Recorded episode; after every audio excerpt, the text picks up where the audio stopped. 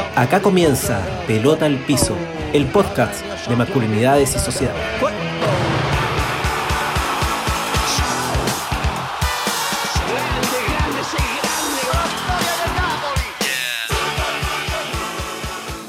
Eh, hola a todas, hola a todos, hola a todos. Eh, mi nombre es Hernán eh, y bueno, y junto con los nervios y la emoción de hacer nuestro primer programa en vivo, estamos muy contentos de darle la bienvenida a, este Pelota al Piso, un programa de fútbol, masculinidades y sociedad. Hoy es un día tristemente especial debido al femicidio número 22 en Lota, eh, asesinaron a, Nancy Riquelme, de 25 años, el asesinoso conviviente un disparo en la cabeza. Así que por eso también justamente decía que es un día tristemente especial y este programa está dedicado a su memoria, bueno, y a la memoria de todas las mujeres, eh, y a todas las mujeres en realidad que sufren violencia, a las que resisten y a las que luchan, ¿no? Así que en memoria de la, de la, compañera, pero no estoy solo en este momento, en esta facilitación de este pelota al piso, estoy con un compita querido, Claudio, ¿cómo estáis? Hola Hernán, buenas tardes a todas, buenas tardes a todos. Aquí muy contento de encontrarnos ahora en este nuevo formato que estamos ensayando, que es el formato eh, en vivo de Pelota al Piso. Nos acompaña eh, Johnny, como siempre, en los controles, nuestro controlador, ya le pusieron ahí la etiqueta, y Pancho Farías, que está a cargo de las redes y el diálogo con las personas que están hoy día conectadas escuchando este programa varias veces nos dijeron, a medida que fuimos presentando las primeras cápsulas de, pelota al piso, de que sería bueno que nos animáramos a hacer algo en vivo. Tuvimos que aprender algunas cosas de tecnología y aquí estamos. Estamos muy contentos porque nuestra, nuestra intención de producir un programa, como decía Hernán en la presentación, que ponga en diálogo fútbol, eh, género y sociedad, eh, se ha ido concretizando. Esta, este es nuestro octavo eh, perdón, nuestro séptimo capítulo. Los primeros seis capítulos son en, formato cápsula. Primero trabajamos sobre cómo vivimos el encierro los varones. En el segundo abordamos fútbol, género y sociedad. En el tercero invitamos a la periodista y feminista Vanessa Vargas, que nos habló de las mujeres en el fútbol. Luego la compañera feminista historiadora Francia Jamet discutió con nosotros sobre masculinidad y feminismo. Luego el compañero Claudio Vázquez, desde la isla de Chiloé, conversó con nosotros sobre masculinidades y territorio. Y en el capítulo anterior nos encontramos con Larry Madrigal y Gualberto Tejeda, dos compañeros de El Salvador en Centroamérica, con quienes conversamos sobre cuidados y masculinidades en este contexto pandémico. Hernán. Sí, así que pueden eh, seguirnos en las redes sociales, estamos en Instagram, Facebook y YouTube, eh, nos encuentran con el nombre Pelota al Piso. Así que ahí, como bien decía Claudio, nos van a, poder encontrar los programas anteriores. Eh, bueno, y de, este proyecto que, más que nada busca generar una conversación en clave educativa, eh, que, orientada a concientizar sobre las cuestiones de género, las consecuencias también de este orden o, este, o de este régimen patriarcal. Así que más que nada vemos este programa como una caja de herramientas educativas que puedan acompañar los procesos de reflexión individual y colectiva. Así que ese es nuestro horizonte de esperanza, ese es nuestro sueño, así que ojalá lo podamos conseguir. Y, nada, pues quisimos hacerlo en vivo, como decía el Claudio, que nos habían llegado como alguna sugerencia, así que nos tiramos a la piscina y, espero que resulte. Hoy día estamos súper, súper contentos y estamos súper contentos como equipo. Y además también el hacerlo en vivo nos permite ahorrar la pega a nuestro, a nuestro controlador Johnny, que el que edita, el que edita el programa, todo eso. Así que ojalá, ojalá lo puedan, lo puedan disfrutar. Claudio. Sí, nos parece muy importante la posibilidad entonces en este en vivo de poder interactuar, tanto con las personas a quienes invitamos hoy día en la tarde, que ya se los voy a presentar, como interactuar con quienes nos están siguiendo a través de las redes y están pudiendo la, teniendo la posibilidad de plantear algunas inquietudes o preguntas.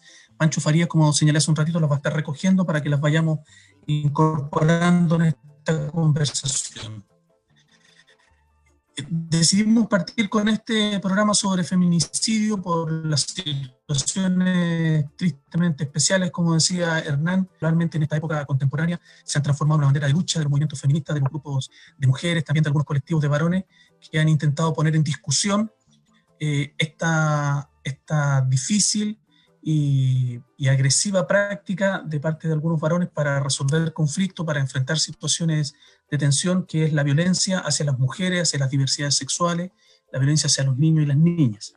Entonces, el tema de hoy de nuestro pelota al piso, ya en la cancha, es el feminicidio. Y estamos muy contentos porque nos acompaña la compañera Jocelyn Fernández, que es periodista, feminista, integrante de la Coordinación Nacional de la Red Chilena contra la Violencia hacia las Mujeres. Hola Jocelyn, bienvenida, muchas gracias por acompañarnos. Hola Claudio, hola Hernán, muchas gracias por la invitación. Nosotras igual muy contentas de, de poder participar con este espacio de, de, conversación, porque igual nos saca un poco de, de, los temas que estamos habitualmente acostumbrados, no acostumbramos a hablar de femicidio con varones, así que es una conversación que nos parece súper interesante de tener, así que ah, pues, ojalá que esté entretenida para todos también. Gracias.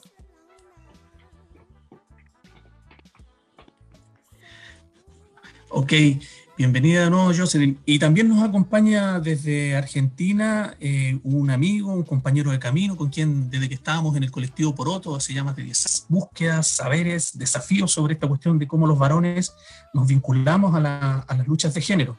Es Luciano Fabri, Luchito Fabri para nosotros, nuestro amigo. Lucho es doctor en Ciencias Sociales por la Universidad de Buenos Aires, es licenciado en Ciencia Política por la Universidad Nacional de Rosario, coordinador del área de género y sexualidad de esa universidad e integrante del Instituto de Masculinidades y Cambio Social. También Lucho es miembro del Consejo Asesor ad honorem del Ministerio de Mujeres, Género y Diversidad de la Nación Argentina. Luchito, muchas gracias por tu disponibilidad y también bienvenido a Pelota al Piso ahora que estamos en la cancha. Muy buenas tardes, compas, ¿cómo están? Un gustazo acompañarles en este vivo. Eh, tengo acá el gato un poco demandante, perdón. Eh, y. ¡Ay, ya, guacho! ¡Me mordió! Estos son los problemas de los programas en vivo, chicos. De hablar mal de ver. Cálmate, ¿eh? Bueno. Este, ¿Lo escuchan? Sí, sí se escucha. Sí. Bueno, te calmas. Y mm, nada, como decían, un gusto. La verdad que hace muchísimos años que, venimos de algún modo u otro encontrándonos. Así que en los diferentes caminos y recorridos, basta, che, salí acá, volá. En los diferentes caminos y recorridos que podemos hacer, de alguna forma u otra, reciclándonos, nos seguimos encontrando, que eso es lo importante. Muy bien, bienvenido entonces Lucho, bienvenido Jocelyn. Quisiéramos comenzar la, la, conversa de esta tarde. Eh, como, como, bien decía Hernán, nos interesa que, Pelota al Piso como artefacto, como herramienta educativa, o sea, como herramienta colabore en los procesos educativos, los procesos que nosotros llamamos de concientización sobre estas cuestiones de género. Entonces queremos partir desde la experiencia que ustedes han tenido en este asunto, por llamarlo así, de, de la ocurrencia del feminicidio en nuestras sociedades. ¿Cómo es que ustedes, en lo personal, tú, Jocelyn, tú, Lucho, y las organizaciones en las cuales ustedes están, llegan a, preocuparse, llegan a hacer del feminicidio un asunto respecto del cual dedicarle tiempo, energía política? ¿Qué nos pueden contar sobre eso? Eh, a ver, desde la Red Chilena contra la Violencia hacia las Mujeres, primero nosotras igual estamos eh, en un año especial porque estamos conmemorando 30 años ya desde que existe nuestra organización. La red existe desde 1990 eh, originalmente nació con el nombre de Red Chilena contra la Violencia Doméstica y Sexual, justamente con el fin de la dictadura.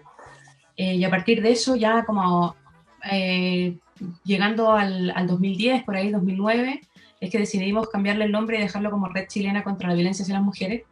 Y tiene que ver también con una lectura política de cierto énfasis, ¿no es cierto? Entonces, bueno, la historia de la red ha acompañado de alguna manera también eh, los distintos procesos que ha vivido el movimiento feminista desde el fin de la dictadura, desde, desde por ejemplo, eh, las primeras legislaciones que se hicieron en materia de violencia contra mujeres en Chile, la ley de violencia intrafamiliar del 94, hasta la tipificación del femicidio en 2010 y recientemente la ampliación del concepto de femicidio, que, es la, la, denominada ley Gabriela Canchira, que se promulgó recién el 3 de marzo de este año.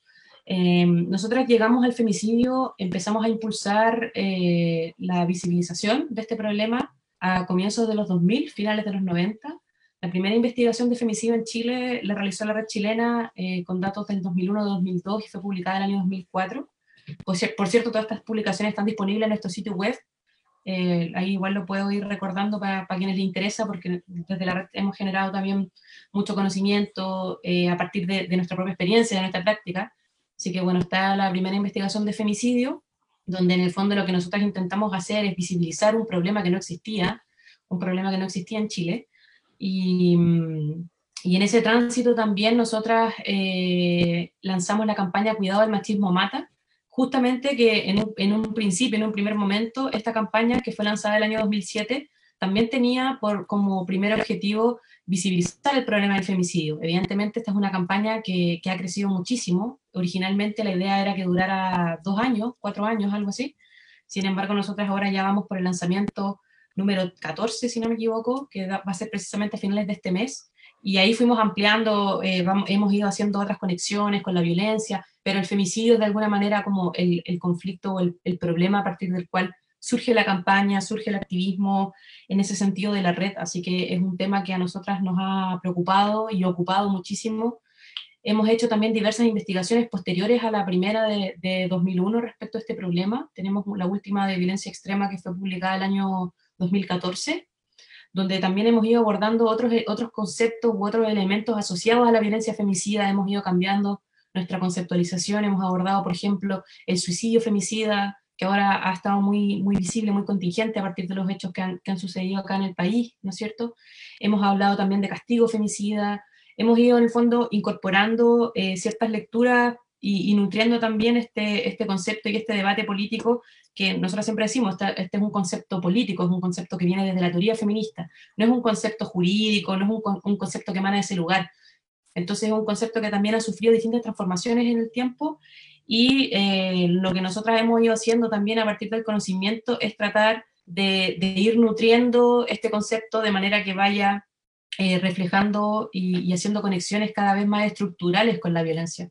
Creo que, bueno, igual para como para partir, dejarlo ahí, solamente como mencionar que acá hay un, hay un problema muy grande, que es que la violencia machista se suele reducir al problema del femicidio como si no existieran otras manifestaciones o, o como si fuera un hecho aislado, ¿no es cierto? Entonces, eso, eso ha sido parte de nuestras últimas preocupaciones.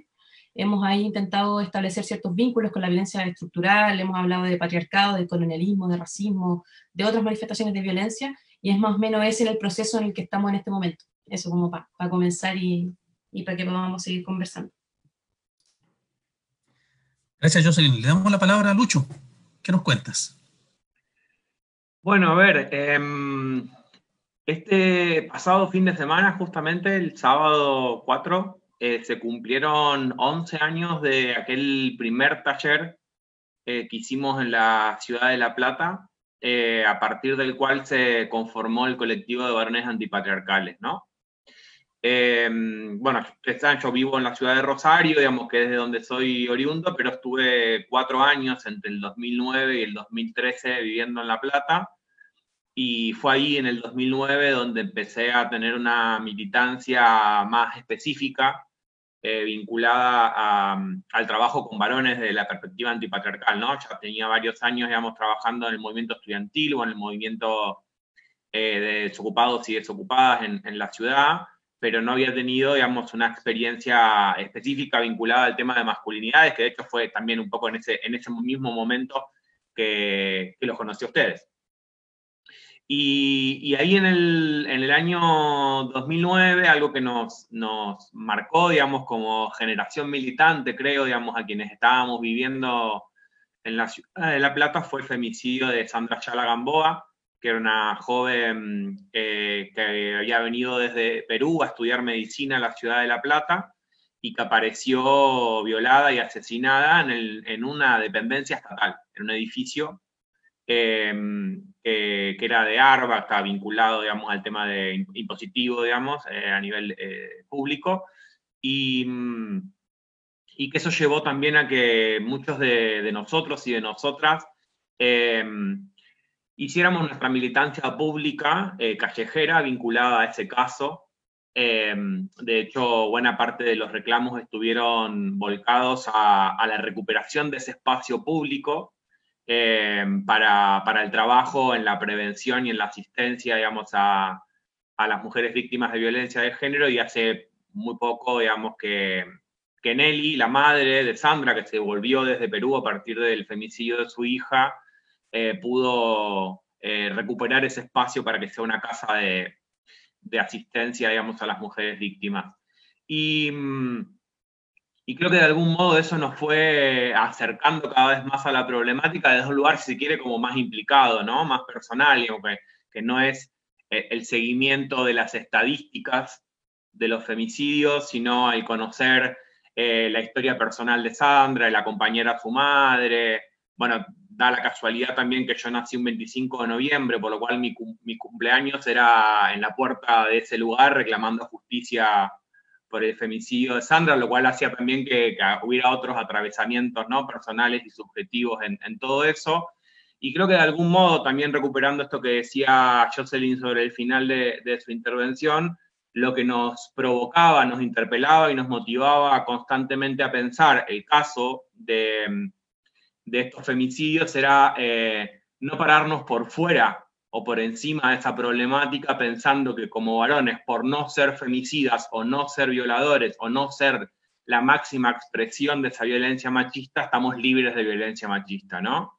Eh, como de algún modo ese acompañamiento o esa presencia, digamos, en cada uno de esos actos públicos no era solo desde la condena a un otro, eh, sino también pensando en qué medida, digamos, esa violencia nos interpelaba para repensar nuestras propias prácticas, entendiendo justamente que es una manifestación de una estructura, de una organización social, eh, el carácter político de esa violencia, y que en alguna medida tenía que provocarnos una pregunta implicada, eh, que era en qué medida esas violencias también nos pertenecen, en qué medida la violencia no siempre es del otro, no siempre es del femicida, sino también es de muchos de esos otros varones que quizás estamos más sensibilizados, digamos, o más involucrados en estas agendas, pero no por ello eh, estamos por fuera o por encima, digamos, de, la violencia patriarcal y también tenemos muchas preguntas para, para, hacernos al respecto, ¿no? Que me parece que ahí también está un poco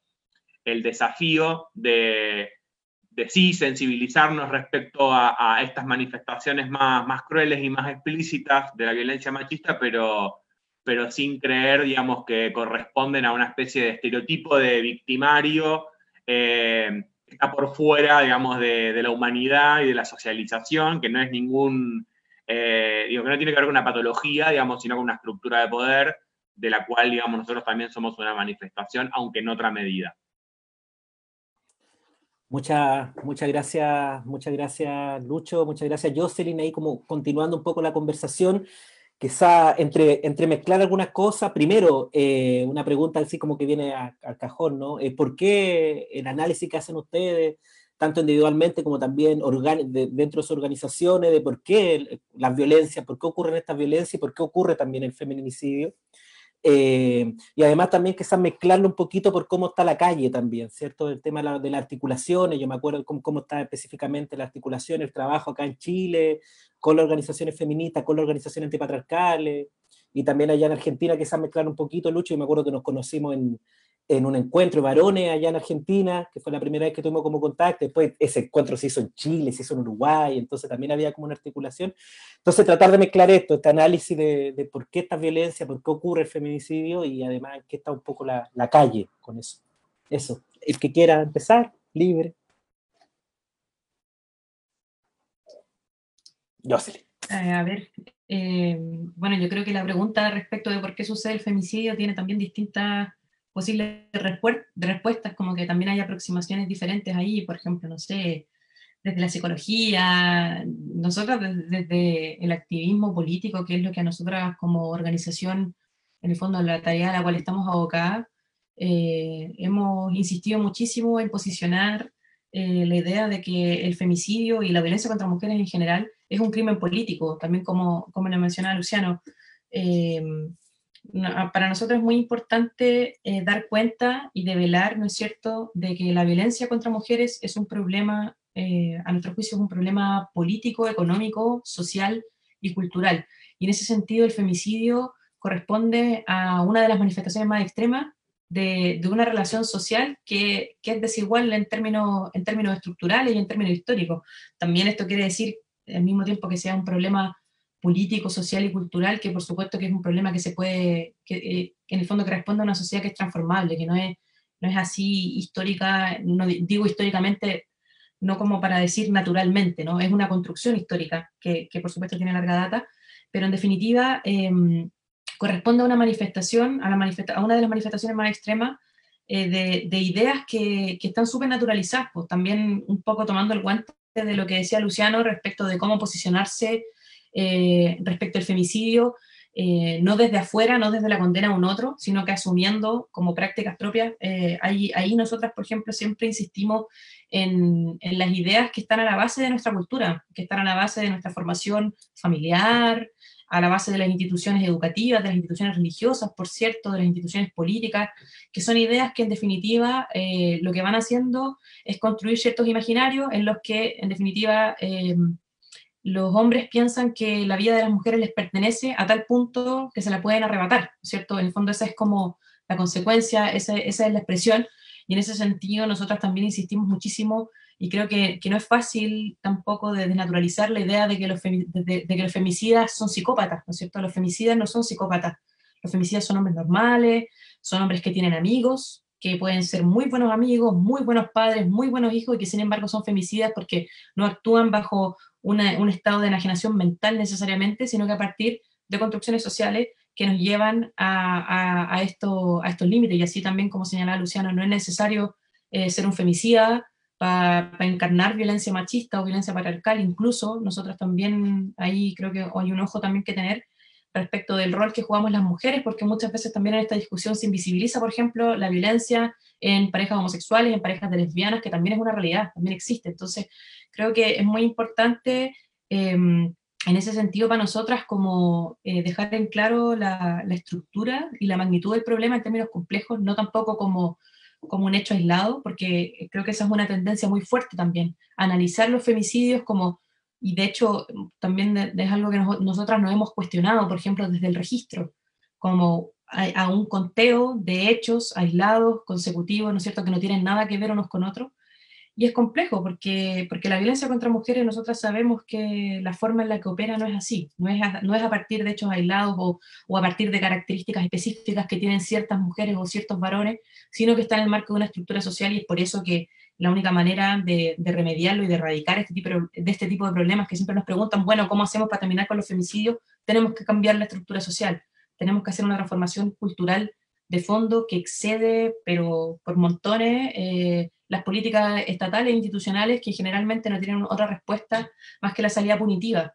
Y esa, y esa salida punitiva ciertamente es insuficiente. Entonces, un poco por ahí, por ahí diría yo como las reflexiones desde, desde nosotras, desde la red. Sí, ahí en, continuidad también con, con, lo que planteaba Jocelyn, digamos, en esta idea de, de de que la vida de las mujeres nos pertenece, digamos, yo un poco lo que, lo que propongo, digamos, en términos de conceptualización a la hora de pensar la, masculinidad em, en singular, no, no las masculinidades como expresiones identitarias, subjetivas, eh, de todas aquellas personas, además de los varones, digamos, que se identifican eh, desde la masculinidad o que se expresan en términos de género de la masculinidad, que ahí sí, digamos, me parece importante enfatizar en, el carácter plural, heterogéneo, múltiple de esas masculinidades. Cuando hablo de la masculinidad en singular me refiero a un dispositivo de poder, ¿no? A, a un conjunto de discursos y de prácticas que nos socializan para creer, para sentir y para pensar que los cuerpos, que los tiempos, que las sexualidades, que las energías de las mujeres y de las feminidades deberían estar a nuestra disposición. ¿no? Digo, nos socializan para eso, nos crían para eso, sobre todo las personas eh, asignadas como varones al nacer, ¿no? Reconocimiento de pene y testículo ya supone un proceso de producción social, un proceso de construcción social que em, tiende a educarnos para pretender disponer de las mujeres.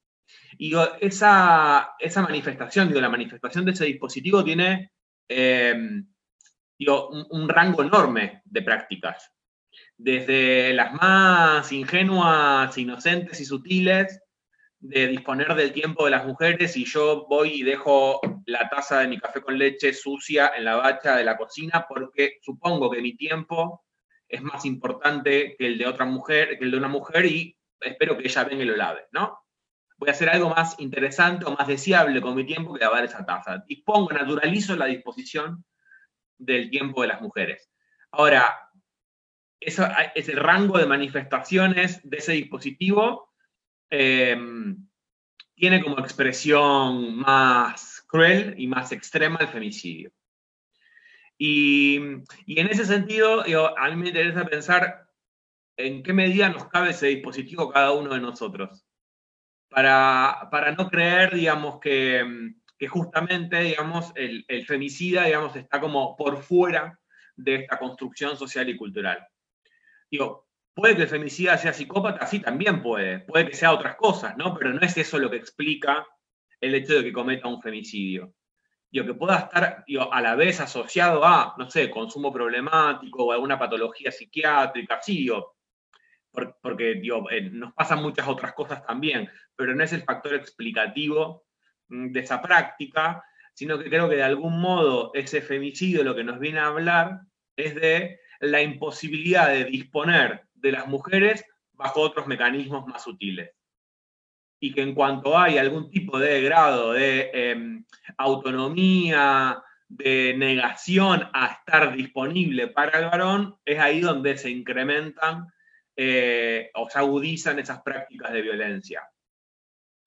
Y, creo que, efectivamente, digamos, hay que poder pensar cuáles son las transformaciones estructurales a, generar en términos políticos, culturales y económicos, digamos, para eh, interpelar y transformar este dispositivo de socialización, que es un dispositivo de socialización de los varones, pero no solamente.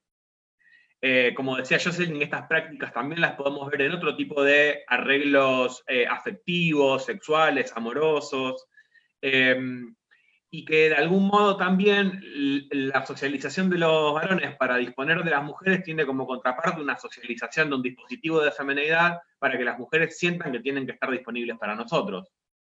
Eh, digo, creo que toda esa transformación cultural es la que hay que poder también como politizar para no caer en el caso a caso, eh, como, como excepciones, eh, sino como manifestaciones de, de esta estructura social y también pensar en cuáles son los discursos que podemos construir y las políticas públicas que podemos construir para, de algún modo, eh, disminuir la tolerancia social que hay ante estas violencias, eh, que parece que dejan de ser tolerables solo cuando llegan a la manifestación extrema del femicidio y ahí todos nos sorprendemos y sentimos estupor y no podemos creer que suceda esto, pero que en todas las manifestaciones anteriores, un poco más sutiles, un poco menos crueles, un poco menos evidentes, hay una tolerancia y por tanto una impunidad eh, que permite que todo esto siga sucediendo. Y me parece que ahí también hay todo un desafío en el que seguramente Jocelyn tenga mucho más para aportar que yo, que tiene que ver también con el rol del periodismo y de los medios de comunicación, de cómo se abordan los casos de femicidio, ¿no? Porque creo que la espectacularización, el morbo, el, poner el foco siempre en la vida de la víctima, eh, también, digamos, de algún modo eh, abona a, la impunidad, digamos, con la que siempre termina saliendo el victimario, aun cuando pueda tener algún tipo de condena en términos legales, eh, hay una impunidad social porque sigue siendo idealizado, porque sigue siendo reivindicado por otros varones, porque el foco del análisis crítico en general está más en, la vida que llevaba la víctima que en, la relación social eh, que construyó ese varón, con los otros varones también, ¿no? Digo, con la tolerancia social. Digo, yo se les decía, digo, todos estos varones también tienen amigos, ¿no? Bueno, y esos amigos que siempre se sorprenden, digamos, ante la situación de violencia machista, nunca vieron, digamos, ninguna manifestación práctica eh, que podía ser pensable esto, eh, o, es que de repente ese varón se transformó. Y me parece que esas son también desafíos a poder pensar cómo, digamos, todas las prácticas que vienen construyendo las compañeras, los discursos, las denuncias, las interpelaciones, nos hacen repensar a los varones en nuestras prácticas personales, pero sobre todo en nuestras prácticas eh, dentro de un grupo social de congéneres que de algún modo hace posible que esto se repita una y otra vez. muchas gracias, Lucho. Eh, Jocelyn, eh, Lucho te tiró un pase gol para que tú, desde tu rol de comunicadora social, de periodista, pudieras abordar un poco el, papel que han tenido los medios Entonces, te vamos a pedir que si te parece ahora mismo, puedas darle una, vuelta a ese interesante asunto que, abrió Lucho y después vamos a tomar contacto con Pancho, que ya tiene algunas preguntas que la gente que nos está escuchando ha estado planteando. Jocelyn. Sí, bueno, tremendo, ese es un tremendo tema que da, ¿no es cierto?, para armar capítulos enteros para abordar respecto de cómo, para problematizar cómo los medios de comunicación eh, abordan el, problema de violencia contra mujeres, sobre todo femicidio, porque suele, suceder también que el femicidio es la única manifestación de violencia contra mujeres que tiene cabida en los medios de comunicación. Difícilmente vamos a encontrar cobertura respecto de casos que no sean excesivamente violentos, que no tengan un, drama exacerbado y que por lo tanto no se, puedan, no se puedan exprimir a partir de, ciertos parámetros sensacionalistas y morbosos que suelen caracterizar los medios de comunicación. Eh, también desde, desde, mi formación de periodista eh, tengo una mirada muy crítica y desde la red chilena también hemos desarrollado una mirada muy crítica respecto a los medios de comunicación eh, porque es relevante, porque es absolutamente relevante lo, que, lo que los medios están haciendo, las pautas, ¿no es cierto? Que esto, esto como lo que mencionaba recién también respecto de la construcción de imaginario. y creo que hay, hay varias cosas que, señalar. Primero, como lo que, lo, que, lo que mencionaba al principio, qué manifestaciones de violencia contra mujeres tienen cabida en los medios de comunicación. Creo que eso es muy problemático eh, porque nos genera ciertas ideas respecto de qué es la violencia contra mujeres. Entonces, si tú, eh, a partir de estos sentidos comunes, tú te preguntas o tú, no sé, averiguas o conversas respecto de violencia contra mujeres, probablemente mucha gente entiende que violencia contra mujeres son los femicidios y nada más. Y eso, eh, evidentemente, que, es complicado, que, es peligroso, en definitiva. Y, además, eh, también yo puedo hablar de, del caso chileno, ¿no es cierto?, que, es el que conozco, conozco los medios de acá, eh, hemos dado de alguna manera seguimiento a las coberturas. Nosotras basamos nuestro registro de femicidio que llevamos paralelo al, al, al del Estado prácticamente en coberturas de medios de comunicación al respecto, entonces son los, son los, parámetros que nosotros hemos mirado. Y pese a, la cantidad de años que ha pasado desde que se tipificó el femicidio en Chile, por ejemplo, del año 2010, porque antes no había otra forma de llamarlo que no fueran crímenes pasionales a los femicidios, pese a ese cambio, pese a esa transformación en el ámbito institucional, que sí impulsó a los medios a hablar de femicidio, cuestión que fue un paso, fue un paso tremendo en Chile, porque, porque también las feministas que que impulsaban este concepto de femicidio a principios de los 2000 fueron muy ridiculizadas y muy caricaturizadas por los medios de comunicación, por los políticos, por las instituciones. En definitiva, cuando esto ya se logra, se logra incorporar, eh, hay un cambio en cómo se refieren, pero en la estructura que, que narra el femicidio eh, sigue siendo como en el fondo una, una estructura narrativa de la tragedia individual de una mujer muy específica, con características muy específicas, y, también ahí nos encontramos con, no sé, eh, al momento de analizar las fuentes, por ejemplo, cuando, cuando se estudia los femicidios, cuando se cubren los femicidios, eh, las fuentes cercanas al agresor siempre dicen que era buena persona, que están súper sorprendidas, que no lo pueden creer. Las fuentes cercanas también, o sea, siempre son la, eh, quienes son entrevistados o entrevistadas son los vecinos, las vecinas, los parientes. Nunca vemos, por ejemplo, alguna voz que pueda dar, una estructura o, en el fondo, dar un panorama más integral respecto al problema, nunca vamos a tener una voz que nos diga que el femicidio es un problema político o que en el fondo que no, que no es un caso aislado. Y así yo creo que podemos encontrar muchos muchos ejemplos de, de, cómo los medios informan este tipo de situaciones. Incluso ahora, hace poco estuvimos conversando eh, con, con, otras compañeras periodistas respecto de la cobertura de violencia contra mujeres en pandemia y, nos encontrábamos también con esta misma pregunta, ¿no? Respecto de cómo ingresa la violencia contra mujeres a las pautas periodísticas, siempre desde una normalidad, en primer lugar. No hay una mirada amplia del problema. Y, por ejemplo, ahora en, términos de la pandemia, eh, se visibilizó mucho la violencia contra mujeres, se habló mucho de que la violencia contra mujeres había aumentado, de que había un problema. Y ahí, de nuevo, a partir de los medios de comunicación, eh, lo que nosotros sentimos es que se nos devuelve la violencia doméstica. Entonces ahora pareciera ser que la violencia contra mujeres no es solo los femicidios, pero es la violencia doméstica. Y siempre estamos como regresando a ciertos lugares limitados, a ciertas pautas. Así que nada, en ese sentido yo creo que hay muchos más elementos para criticar, para escudriñar, pero sí me parece importante también reconocer que hay muchas compañeras periodistas feministas que han estado, bueno, que trabajan en medios de comunicación, que han estado impulsando organizaciones gremiales, asambleas, eh, organizaciones, redes de periodistas feministas, y creo que eso ha tenido un impacto importante en la industria de los medios de comunicación y ha empujado a hacer ciertos cambios, que por cierto son muy insuficientes, pero sí es importante valorar ese trabajo eh, porque hace un par de años no existía y creo que su existencia sí se nota. Entonces, creo que por ahí igual hay un camino, hay un camino trazado y hay posibilidades también. Potente, desafío nos planteaste, Jocelyn. Creo que en algún momento Pelota al Piso tiene que asumir entonces una conversación crítica sobre eh, los medios de comunicación y las formas de abordaje de la violencia contra las mujeres. Eh, creo que ahí las compañeras de las organizaciones que están mencionando podrían ser unas interlocutoras muy, muy interesantes y también nosotros que tenemos que revisar que pelota al piso no se convierta en un reproductor de, de estas lógicas que estamos cuestionando. Eh, las compañeras y compañeros que están en vivo escuchando nuestra conversación han estado haciendo algunas preguntas. Pancho Farías, te vamos a dar la palabra ahí al borde. ¿Qué, preguntas hay? ¿Sobre qué, ¿Sobre qué nos está preguntando la gente hoy día? Sí, mira, son preguntas que nos han llegado eh, básicamente a través de, los WhatsApp, que fue un, medio a través del cual hicimos difusión de, este conversatorio. Y son dos preguntas que son bien parecidas y que yo creo que vienen un poco a dialogar con lo que, ha planteado, con lo que han venido planteando sobre la mesa Luciano y Jocelyn.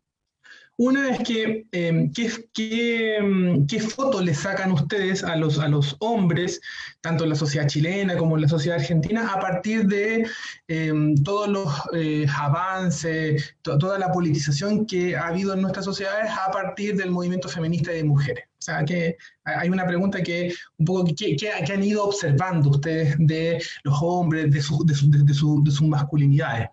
Y la otra pregunta que yo creo que se, que enlaza mucho con esta es, ¿cuál que, tiene que ver más con la categoría, es eh, ¿qué han aprendido sobre las masculinidades a partir de sus trabajos políticos, a partir de, su, sus investigaciones, de su militancia, de, las distintas conversaciones que han tenido con, organizaciones? Entonces, si, si trato de hacer una síntesis, una es como una foto y otra es qué han aprendido de las masculinidades.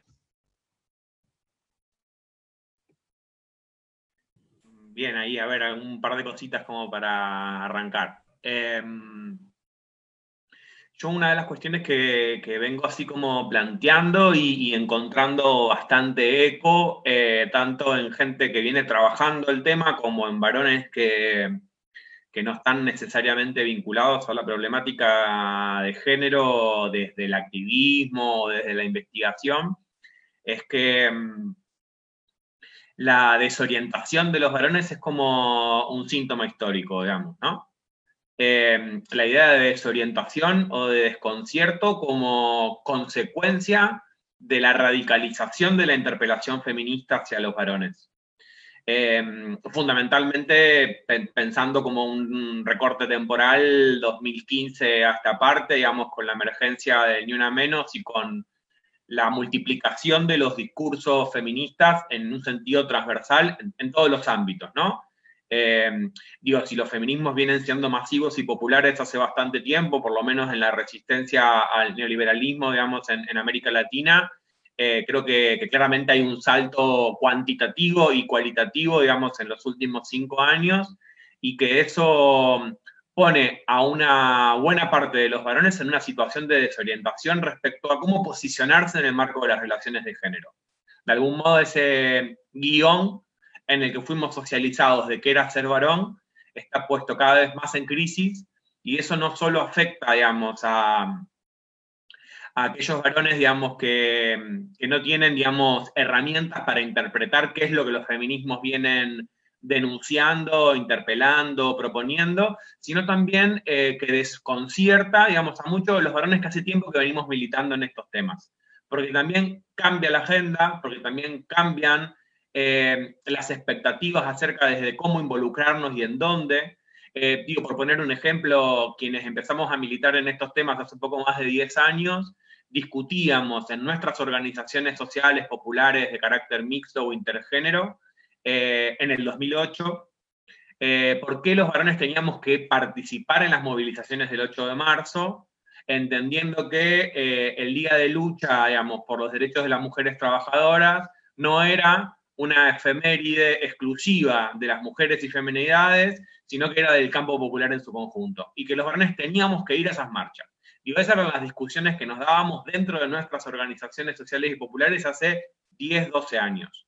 Ni una menos mediante, eh, con una masificación de esas movilizaciones y con varios casos, digamos, también para, eh, como ejemplos, ¿no? Pero que no se reduce, digamos, a esos casos de eh, varones abusadores, golpeadores, denunciados o escrachados asistiendo a esas movilizaciones como supuestos aliados, nos encontramos discutiendo por qué los varones no tenemos que ir a la marcha del 8 de marzo, eh, como a otras eh, marchas del movimiento feminista, o que si tenemos que ir, tenemos que ir por fuera de las columnas separatistas, o que tenemos que ir en el fondo, o que tenemos que ir en silencio. Digo, ha cambiado también la agenda para los propios varones que estamos involucrados en estos temas. Ni hablar, y, ante cada efeméride, 8 de marzo, 3 de junio, 25 de noviembre, nos encontramos discutiendo otra vez más si tenemos que ir o no tenemos que ir y cuál debería ser nuestro rol o desde dónde acompañar, etc. Em, digo, digo, si eso nos atraviesa, nos interpela, nos desconcierta, nos desorienta a los compañeros que venimos hace bastantes años involucrados en estas agendas, imaginémonos desde dónde los interpela a esos varones que quizás están teniendo sus primeros eh, vínculos sexoafectivos con mujeres, que dicen, bueno, quizás las prácticas que hasta hace un tiempo llevábamos adelante naturalizándolas, hoy son denunciadas como formas de acoso o de abuso. Em, que estas discusiones eh, generan debates e interpelaciones muy fuertes en las escuelas eh, secundarias, digamos, en los liceos, en cómo afectan a adolescentes y jóvenes, digamos, que están como empezando a construir algunos relatos respecto a estas problemáticas, también creo, eh, genera mucho desconcierto y, y lo que se manifiesta como síntoma de este desconcierto es esta idea de, bueno, ya no se puede hacer nada, ya no se puede decir nada, no se puede hacer ni un chiste, ¿no? Como esta especie también de victimización eh, a la que recurren muchos varones, digamos, cuando eh, empiezan a incorporar al menos eh, cierto registro de que la normalidad, esa vieja normalidad de las conductas patriarcales, ya no tienen la misma impunidad que tenían hace un tiempo atrás, ¿no? creo mm, que, de algún modo ante ese desconcierto se reaccionan de formas muy distintas. Hay quienes prefieren abstenerse de decir o hacer algo, digamos, por temor a estar, digamos, errando y a que eso implique una crítica mayor.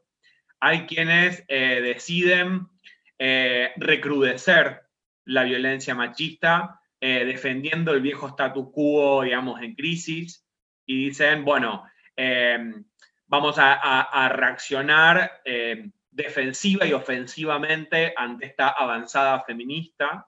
Y ahí tenemos a un montón de varones desconcertados que terminan refugiándose bajo los discursos antiderechos y los nuevos referentes que tienen los fundamentalismos, digamos, en nuestro continente. Eh, y creo que, que otros varones, digamos, que sin tenerla clara, digamos, y también siendo interpelados por esta situación de incertidumbre, decimos, bueno, recorramos la incertidumbre, transitémosla. En este momento histórico, em, quizás lo mejor que podemos hacer es animarnos a habitar ese desconcierto, a evitar la incomodidad, el malestar em, que nos genera, digamos, el, el encontrarnos con una situación que siempre nos dijeron que, era radicalmente opuesta a la masculinidad, ¿no? La masculinidad siempre estuvo en el lugar de la certeza. Aunque no tuviéramos ni idea qué hacer, podíamos simular que sabíamos. Ahora ni siquiera. Ni siquiera podemos simular que sabemos porque enseguida estamos como errando. Y creo que de algún modo em, hay que poder transformar esa incomodidad en algo productivo y esa incertidumbre en una oportunidad. En una oportunidad de transformación que no sabemos a dónde nos va a llevar, pero que claramente nos podría permitir salir de, donde venimos, que, es, digamos, claramente ese guion eh, tradicional, hegemónico, patriarcal, digamos, que tanto, que tanto daño genera eh, y que, de algún modo describe esta situación de, de violencias, digamos, de la, que, de la que estamos hablando en esta, en esta conversación.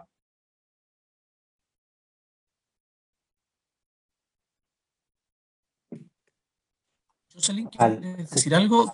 comentar algo? porque también hay una pregunta en el chat que a lo mejor podrías...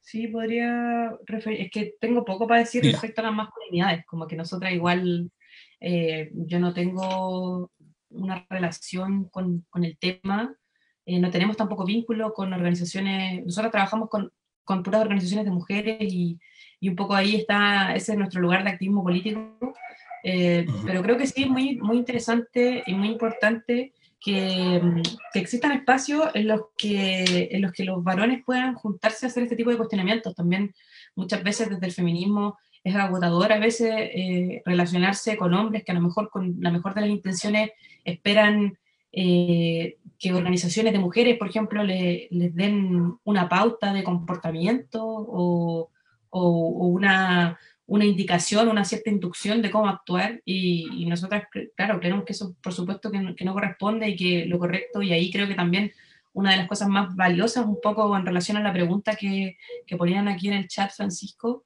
es precisamente que, que los hombres puedan eh, manifestarse, expresarse, condenar la violencia entre pares. Creo que eso es lo más importante y lo más complejo, lo más difícil quizá. Así que por ahí yo pienso que...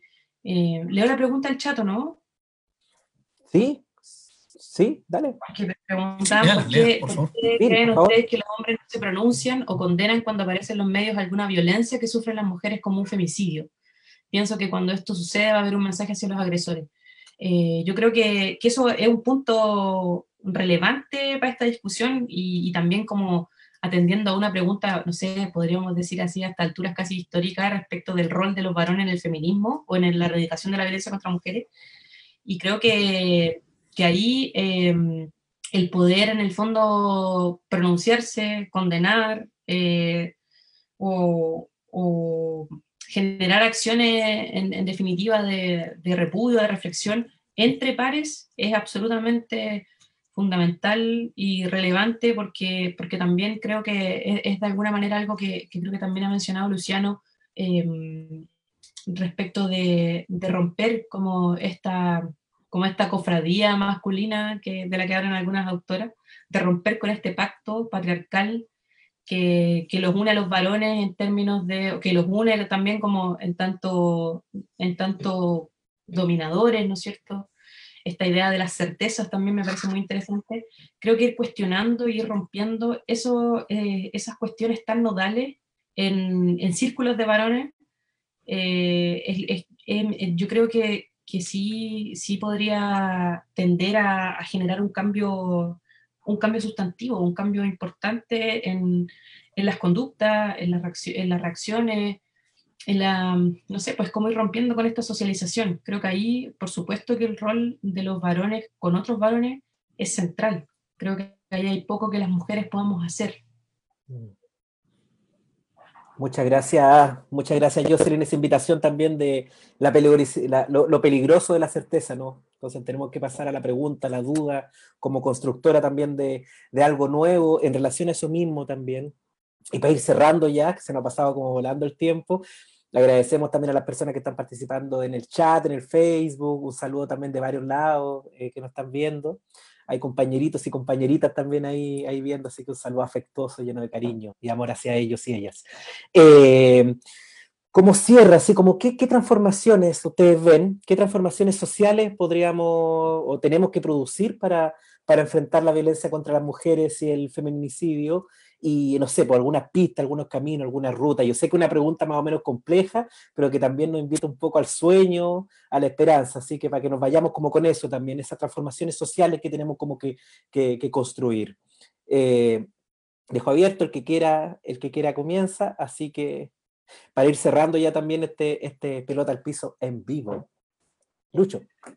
Bueno, nosotros ahora estamos también en un, aparte del momento pandémico, que eso nos, nos hermana, digamos, en todos lados, estamos también en una coyuntura bastante particular porque porque luego de cuatro años del neoliberalismo más atroz, tenemos un, gobierno, digamos, que está apostando a trabajar de otra manera, digamos, estas agendas, y creo que por primera vez, creo no, es por primera vez en, la historia, digamos, de nuestro país, eh, con posibilidades concretas de, abordar la problemática de masculinidades desde las agendas político-estatales. Por supuesto que no solamente, eh, pero no es menor, digamos, que a partir de la acumulación de trabajo y de instalación, digamos, en las agendas sociales, mediáticas, eh, culturales, institucionales, hoy em, los gobiernos tomen nota de que no se puede enfrentar eh, la violencia machista contra las mujeres y las diversidades y disidencias sexuales si no se trabaja también con los varones agresores.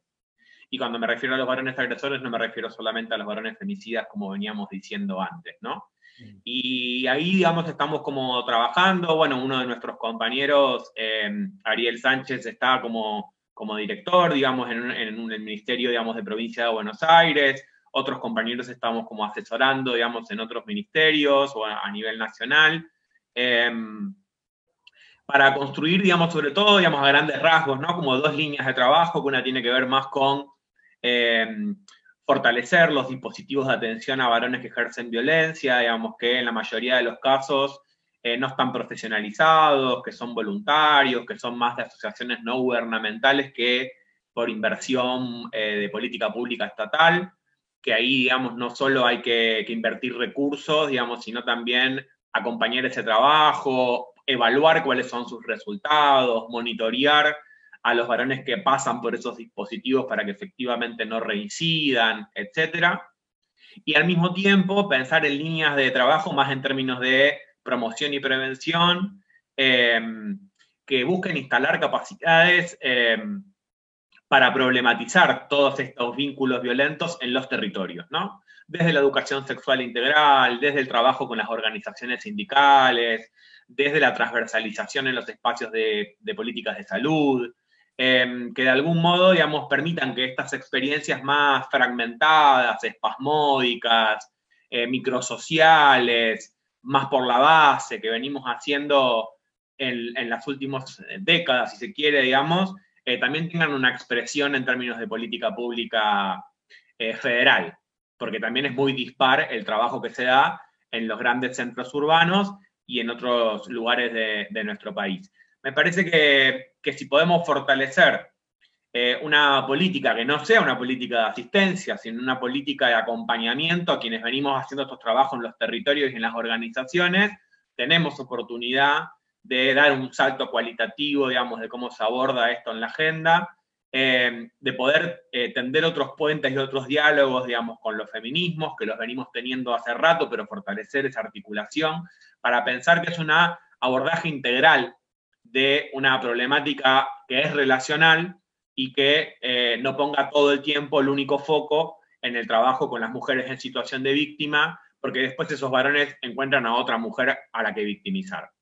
Y, creo que de algún modo esto también lo que nos permite pensar es que el trabajo no solo es con los varones que ejercen una violencia que puede ser calificada de delito, sino eh, pensando en la interpelación de ese continuum de violencias de la cual probablemente ningún varón esté exento eh, y que eso implica de algún modo acompañar el reclamo y la lucha política, digamos, de los feminismos en hacer caer el patriarcado para que los varones dejemos de sostener ese sistema de organización social y de dominación, eh, porque de algún modo también es bastante complicado pensar, digamos, que mientras las compañeras están empujando para eh, derrumbar ese sistema, nosotros estemos condenando por Facebook un femicidio y sosteniendo en nuestras prácticas eh, el mismo sistema de dominación, ¿no? Parece que un poco el desafío es poder eh, entendernos como responsables de la producción y la reproducción de ese sistema para de algún modo empezar a traicionar todos esos lazos de complicidad que hacen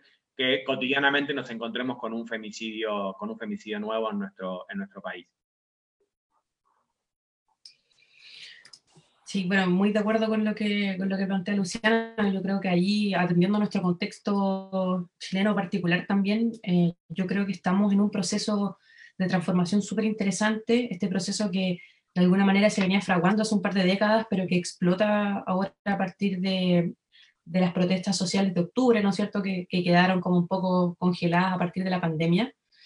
Y, yo pienso que este proceso eh, de transformación que estamos viviendo es una oportunidad muy importante para, para poder efectivamente lograr transformaciones eh, profundas y concretas, no solamente en el plano de lo institucional, que, que sí, también me parece una oportunidad interesante e importante, eh, pero sobre todo en el, ámbito social. O sea, creo que a partir de octubre, en los territorios de, de, Chile, en los, distintos pueblos que habitan este país, ha habido una repolitización muy importante, ha habido una actividad eh, absolutamente trascendente, importante de las asambleas territoriales, eh, se ha activado una política local, comunitaria, y en ese sentido creo que esos espacios también de alguna manera están marcados por, por una cierta herencia, por una memoria histórica y al mismo tiempo también eh, marcados por, por, la contingencia, por la actualidad, y creo que la actualidad el movimiento feminista en Chile es el movimiento social más activo, más convocante, más masivo y, y, con más potencial transformador en ese sentido. Y creo que, por cierto, que el feminismo eh, ha permeado y, ojalá que lo siga haciendo estos espacios de, de política territorial. Creo que ahí se dan posibilidades de construcción política desde desde, no desde la dominación, ¿no es cierto?, desde la igualdad, desde el reconocimiento de la autonomía de las mujeres, de la soberanía. Eh, creo que eso es fundamental, eh, porque, porque también, como decía al principio, o sea, el femicidio no es un problema solo, solo delictual o solo criminal, es un problema político, es un problema social, y en ese sentido, si no derrumbamos esta estructura de dominación, eh, no va a ser posible terminar con el femicidio. Y creo que eso es una transformación, por supuesto que a largo plazo, una transformación profunda, pero que también se fragua en la cotidianidad. Entonces, eh, pienso que también en camino de esta transformación cultural eh, hay ciertas instituciones sociales que son fundamentales, como por ejemplo la educación. Eh, ahí desde la red chilena, nosotras desde 2011 más o menos, al, mismo alero del movimiento estudiantil chileno que tuvo mucha fuerza por ese año, hemos iniciado también experiencias, investigaciones respecto a la educación no sexista. Ha sido uno de los temas fundamentales que hemos trabajado también como, como una de las vías de transformación eh, porque, no sé, mm, tenemos compañeras en la red, por ejemplo, que trabajan, hace poco estaba conversando con una compañera de la coordinación que estaba analizando cuentos infantiles y era impresionante, o sea, nos, chocaba también revisar cómo desde los cuentos infantiles se reproducía esta, se reproducen patrones de dominación en niños, en niñas que están aprendiendo a leer, que están recién empezando a socializarse, y, ya lo hacen bajo este sesgo machista y patriarcal, ¿no es cierto?, que, es tan difícil de, de construir, de, de, salirse un poco de esta socialización. Entonces, en ese sentido, creo que la educación es fundamental y ahí eh, desde la red hemos realizado trabajo y cada vez también hay más agrupaciones de profesoras feministas, eh, hay interés por, por, transformar desde ese lugar. Y por último también, como, como, como comentaban acá en el Facebook, eh, la importancia del espacio de la familia, ¿no? Ahora que, hemos estado en este confinamiento, en este aislamiento físico, encerrados en las casas, creo que ha sido también una posibilidad importante de pensar, de cuestionar nuestras dinámicas familiares, eh, quién cocina, quién lava la losa, quién lava la ropa, quién plancha. O sea, creo que en este, en este contexto de cuarentena es más fácil poder, poder hacer visibles esas diferencias, poder problematizarlas, porque evidentemente cuando una mujer está ejerciendo labores domésticas todo el día en su hogar, porque el varón está fuera trabajando, está la idea como que uno trabaja y el otro no. Y creo que ahora que eh, estamos en, en dinámicas en las que estamos todos en una familia, todo el círculo nuclear, todas y todos estamos en el hogar, eh, se hace más visible quién se hace cargo de qué cosa. Y, creo que esas también son, son, cuestiones, eh, son cuestiones tan cotidianas que pueden ser fundamentales también para cuestionar estos mismos privilegios, ¿no es cierto?, de, como, como decía Luciano al principio, el privilegio de, la disposición del tiempo. Entonces, la verdad es que pese a que el panorama es súper desolador, también en términos de violencia contra mujeres en este contexto de pandemia, eh, creo que sí hay, hay, una, hay una esperanza, ¿no es cierto? Hay un horizonte, como que hay una energía de transformación aquí que, que se siente, que se huele, y me da la sensación de que estamos también en un proceso como de ansiedad, de poder salir a, salir a la calle, de poder continuar este proceso de transformación que se inició ya decididamente en octubre acá en Chile, y, y, que también creo que tiene de alguna manera como, eh, es algo que está pasando en distintos lugares del mundo. han sido años como caracterizados por, eso, por esa explosión y, nada, pues yo pienso que, que, esa explosión nos puede traer cosas muy buenas al hombre y a las mujeres, porque también como lo último, em, me acuerdo que cuando vino Rita, Rita, Segato a Chile el año, el año antepasado, la antropóloga feminista argentina también que ha trabajado muchos temas de violencia, ella también decía eh, cómo en el fondo al, al, derrumbar el patriarcado los hombres también van a ser profundamente libres, cómo también podemos ver el patriarcado como una herramienta de opresión hacia los mismos varones que los encasilla ciertos ciertos lugares. Entonces, en definitiva, como que derrumbar este sistema y, generar esta transformación social es algo que nos va a hacer libre a todas, a todos y a todes. No es algo solamente como un favor hacia las mujeres. Vamos a vivir todas y todos mejor. Así que yo creo que esa es un poco como la esperanza que yo, que yo siento en términos de, de lo que ha venido pasando en Chile durante estos últimos años. Bien, muchas gracias. Muy, muy interesante muy bonitos aportes, muy profundos, muy potentes, nos dejan un montón de preguntas, de tareas, de desafíos. Lucho, un abrazo trasandino, como siempre, gracias. Es un placer contar contigo, escucharte y dejarnos provocar. Lo mismo, Jocelyn, un encanto conocerte. Y a ti, o sea, el trabajo que ustedes hacen como, como organización de, de mujeres es, ha sido siempre una referencia para nosotros que hablamos de las mujeres aliadas en esta lucha en la que estamos embarcados. Así que Jocelyn, muchas, muchas gracias. Lucho también, muchas gracias por estar hoy día. Fíjense que la gente está haciendo comentarios bien bonitos aquí en el, WhatsApp, en el chat, en el Facebook. Dicen, eh, Melina desde México dice que es investigadora educativa de género que trabajan con la deconstrucción de identidad de las madres en México y las abuelitas para transformar de raíz su lenguaje que ha sido naturalizado sobre vivir para el otro. Berta nos plantea que le, parece que es muy importante que se trabaje la temática al interior de las familias. Alejandra agradece el espacio de reflexión muy valiente para cuestionarse, comillas, lo masculino y buscar nuevas formas de relacionarnos. Desde Berlín, Kim Turray eh, dice que se le hizo cortito el programa y que, como dice Jocelyn, es muy bueno escuchar a los hombres discutir sobre esto. Se quedó con ganas de escuchar sobre femicidios hacia mujeres trans y lesbianas son violencias específicas, le llama ella. Vamos a tomar esa sugerencia quinto. Y Carlita Colores desde Valparaíso, desde la colectiva Feminismo, ese abrazo, ese cariño. Estamos muy contentos de esta primera experiencia. Los dejamos invitados para el próximo miércoles, en este mismo horario, 16 horas de Chile, miércoles 15. El asunto que vamos a conversar es sobre homosexualidad y masculinidades. Ahí vienen tres compañeros a, a contarnos sus experiencias y su militancia en este asunto.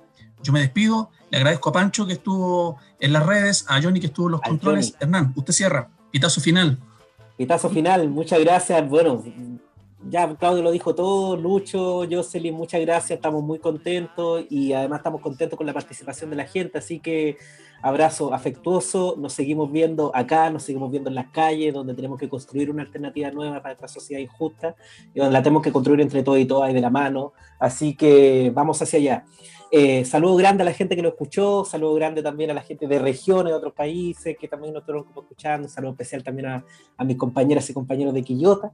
Y así que eso. Aguante Quillota. Aguante Quillota, aguante colectivo Traful. Y, eh, aguante, aguante Melipilla. Melipilla, sí, también. Los chiquillos, el Johnny y el Pancho son de Santiago, así que saludo también para allá. Abrazo grande, nos vemos el próximo, la próxima semana. Lucho, Jocelyn, abrazo lleno, lleno de cariño y amor. Un abrazo, compa. Que estén muy bien. Abrazos. Radio Mano Papachango. Permanece a la escucha.